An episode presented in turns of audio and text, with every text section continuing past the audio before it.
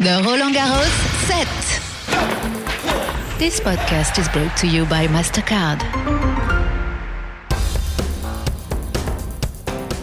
Well, hello there. It's day eight of the Roland Garros set podcast. I'm Marjorie Hash and I've just arrived on uh, the grounds Porte de Saint-Cloud uh, where the tournament is taking place. The weather had cooled it down for a couple of days following some storms on Friday, but now it looks like things are heating up between the matches and the players playing off each other and obviously the temperature. So don't forget to put some sunscreen on, get the shades and the hat. One of the great pleasures of walking around the Roland Garros courts is the beautiful, beautiful actual buildings you can look at. You just need to take a little gander around the Cour Simone Mathieu, which feels a bit like going around botanic gardens with a mix of tennis. So there's a lot of effort here that's put into the architectural aspect, but also the gardening aspect, with gardeners working round the clock, round the year to make these grounds very beautiful. One thing that's notable this year around the Roland Garros courts is the restoration, of course, of the four Musketeers, but also new additions. As soon as you arrive, you can see a giant bust of uh, Roland Garros, the aviator, who the tournament is named after. It was created by sculptor Caroline Bisset. But then there's also another big attraction, and that is the statue of Rafael Nadal, which you can see once you've walked past the gates. The 13 time victor of the French Slam was immortalized by sculptor Jordi Diez Fernandez, and it's made entirely of steel and stands almost 10 feet tall after the entrance gates. I went to ask some of the spectators what they thought of it. Like a consecration. It's a consecration. Consecration. it's uh, like he's, he's flying in the wind and a big movement, Yeah. big movement, very strong. Great. And did you like the Roland Garros statue that's at the doors? It makes Il them, strong et euh, il nous domine, il nous regarde. he dominates and Yes, domain. It seems uh, uh, Ah. to say you're welcome Yeah. in my universe. Uh, do you like them? Uh, not really. ah, and to be honest, I don't uh, recognize the Nadal, so.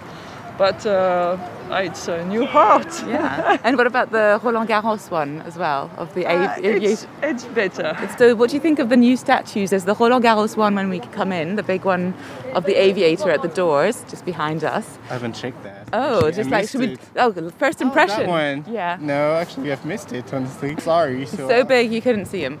Yeah, but you know, I was going straight to the ticket entrance, so I just missed it. Sorry. Sorry, dude. And what about Nadal here? Yeah, I was uh, pretty happy to see it uh, from the entrance. Actually, I love him, so it's nice to see something made from him. Yeah. From him. Would you like to see more art around Roland Garros? Definitely, I think that sport and art can be totally mixed together, for sure. Yeah. Okay. Love well, it. Do you like uh, the new Nadal? Oh, be- uh, great, beautiful uh, statue of uh, Rafa. It's uh, well, it's great, great. At, uh, the the fact is uh, in the space is, uh, is really good. Yeah, he, good. he's like levitating. Yes, Yeah. yes. I I think that uh, if the traditional coat of uh, Rafa is the lasso. The lasso is not is not the lasso.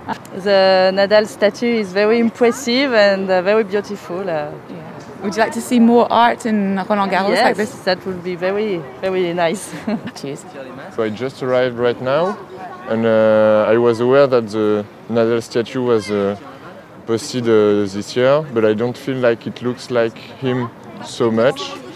However, it's a, it's a really good thing that they did this because his um, uh, history and his impact through all these last year in Roland Garros is uh, huge. huge. Do you like? Oh, do you like Roland Garros as well? Oh, sure. He's not as cute as Nadal, but uh, but, it, it's cool. Who are you supporting? I'm really into uh, the Greek player Tsitsipas. Yeah, you're not the first person. Again, he his name is coming back, so maybe he'll be Nadal's. You know. Oh yeah, yeah, for sure. He, he's spreading a good energy, I think. Cool. Well, thank you so much for taking the time to talk. Well, as you heard there, dear listeners of the Roland Garros podcast set, views on the actual statue of Nadal are mixed, but it is very much appreciated that the tournament is um, getting involved in artistic creation. But what did Rafa himself think of the statue?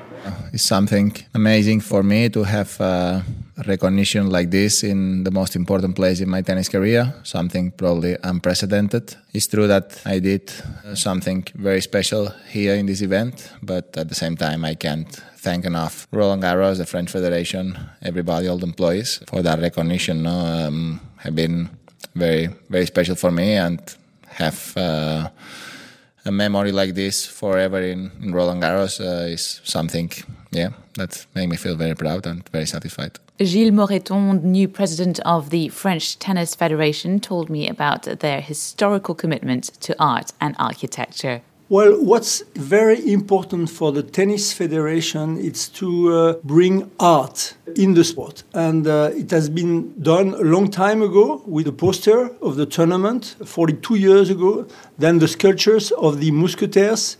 What we have behind that, it's just the, the idea of uh, asking the people to remember why that stadium was built in 1927, because at that time the Musketeers won the Davis Cup and they were supposed to uh, host the final against the United States.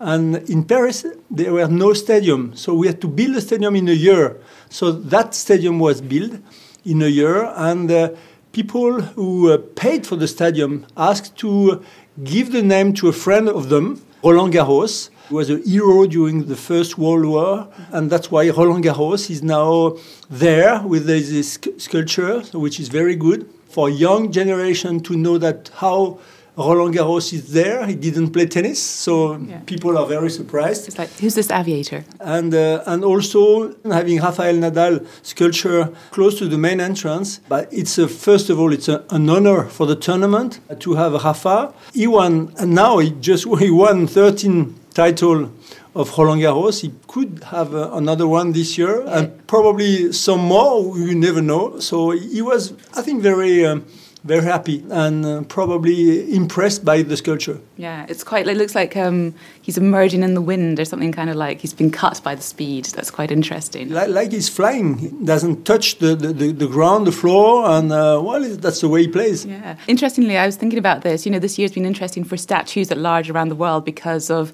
people reconsidering statues from the 18th century and so on. So this is quite nice seeing new statues coming out. Um, let's hope they they hold and they don't get contested in hundred years' time or so on. It must be. No, they, they won't be contested. So there's no no no question about it. And, and it, it's very important for the next generation to know the history mm. of the stadium um, through the Musketeers, through Roland Garros, and of course the Rafa, but still there and yeah. still uh, hoping to, to, to, win the tournament because uh, I think he's in good shape to do it. Yeah, I like the fact that you're mixing and giving to art and helping artists as well create, which is really a nice mix and a combination.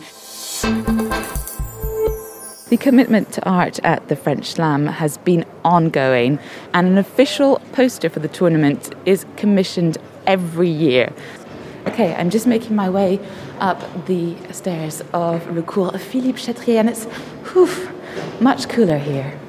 I'm sitting in a beautiful space. It's the presidential tribune area, and we've got a lovely view on the court right here. And who's sitting in front of me? Hello, my name is Jean Claracq. I'm an artist and I did a, a, painting for the poster of this year, 2021. Yeah, it's the official poster for the Roland Garros tournament and it's really beautiful. Thank, Thank you so you. much uh, for doing it. Can you describe it a little bit? Because there's scenes of, it's like a sort of someone's spine from a house outside the court. That's what it looks like, and you can see into this night court, and it is obviously paying tribute to the night sessions, which is a new feature this year. To me, it's more like a bird perspective. You know, it's a very old way of uh, showing the world, like in old paintings, Renaissance paintings, and it's uh, in the same space, different point of view of uh, the Cour des Princes, which is a smaller uh, space of Roland Garros with uh, young tennismen. When I did the composition, I was not thinking about the pandemic. It was just a composition about my feelings in uh, Roland Garros when I visited uh, before doing the poster. So it's an empty stadium, and there is someone which is like laying down, and it looked like it's after a big effort, physical effort. Uh, what I wanted to do was like something with ambiguity between being exhausted or after defeat. So it was something in between.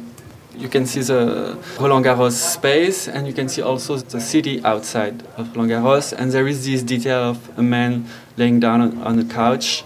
And my idea was more to to talk about something else than Roland Garros. Was also the idea of uh, when you super focus on something as a sportsman or as, as an artist, sometimes you can forget that there is a lot of things going on and a lot of people which don't really care about what's happening for you and you're like super focused and it's your whole world. There's a parallel between the sportsmanship and the craft of your, your own art, so both arts in, the, in themselves. Were you a big tennis fan yourself? And you play tennis before you got the commission? No, I don't. So my whole life is about art and painting, but when I visited, I feel a link between our life, like as a athlete and as a painter.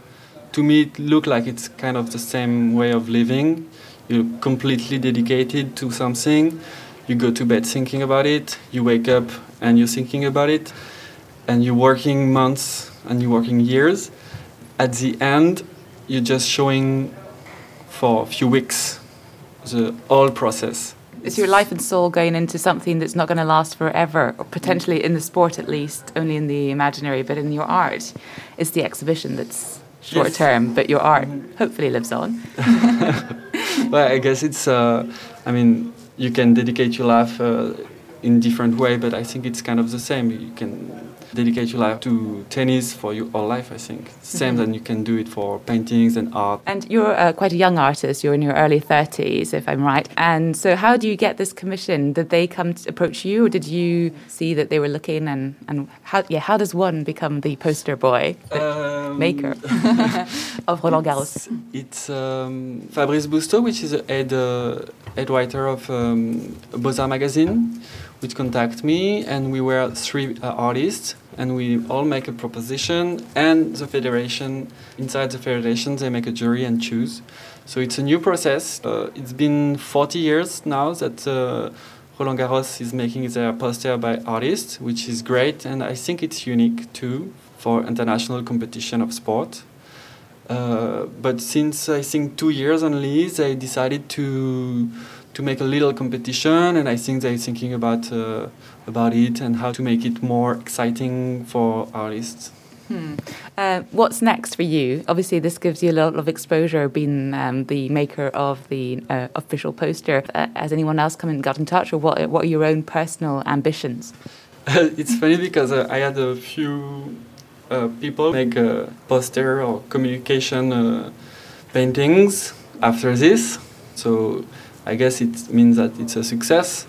But uh, I'm a very slow painter, very slow artist. So for now, I'm just focusing on making new paintings. I have a one or two group exhibition, but I need time to to rest, recover, make research, uh, draw. I have a lot of things to, to do before having another big project for me. What kind of material do you use to when you're making your art? Do you have a specific? Mainly, it's oil on wood, so it's very very uh, classical. I process in a in an old way of doing things, so I take a lot of time to make the composition with uh, drawings on paper, but also like digital composition. It takes me like months, sometimes years. But for the Roland Garros, of course, uh, the delay was like super short, and it was a bit painful for me to work that, that fast. fast. Mm-hmm. Yeah. And so the composition is very clear when I start doing a painting. So it's really rare that I change my mind in the process, even if like the composition is slow, but the painting is slow too. It's like a month. Sometimes it's a year, but it's yeah. more likely like a, a month a painting. Yeah. So once, once you've got your idea, you're confident and you go in that direction. It's just the yes, process. yeah. Yeah. Uh, there's been a lot of recent investment in artists, uh, notably, obviously, your poster, but there's also the new statues. Uh, do you think it's a uh, exciting that sports and events such as this one uh, contribute to uh, supporting new artists and artists in general? But I think for Roland Garros it's kind of unique because as I said a bit earlier, they've been doing the poster for like more than 40 years. So it's a big story, and they have like this kind of uh, an heritage uh, with it, and it's the question of uh, uh value it, and, and I think that's great because when you have something that great, you have to work with it. Mm-hmm. Um, what do you think of the uh, new statues? Is it nice that there's like the old-fashioned four musketeers, but also the modern, very modern Nadal and uh, Roland Garros himself? Is it nice that there's room for fixed art as well on the grounds? Yes, but uh, there is also because it's huge. It's a little city, like a village.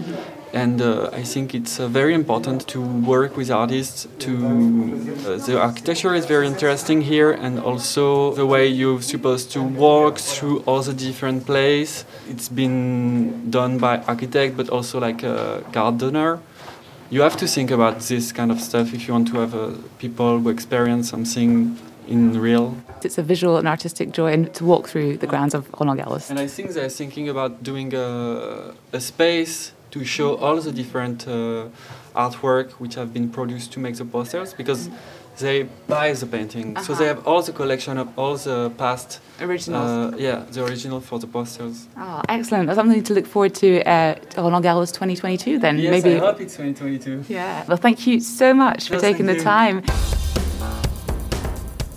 And that's it for today's edition of the Roland Garros Set podcast. We'll be back tomorrow in the sweltering heat again for another look at what's going round off the clay courts. If you haven't already, of course, don't forget to subscribe to the Roland Garros Set podcast via your favourite platforms and, of course, the uh, Roland Garros app through which you can keep up to date with all the latest tennis news. See you tomorrow. Bye.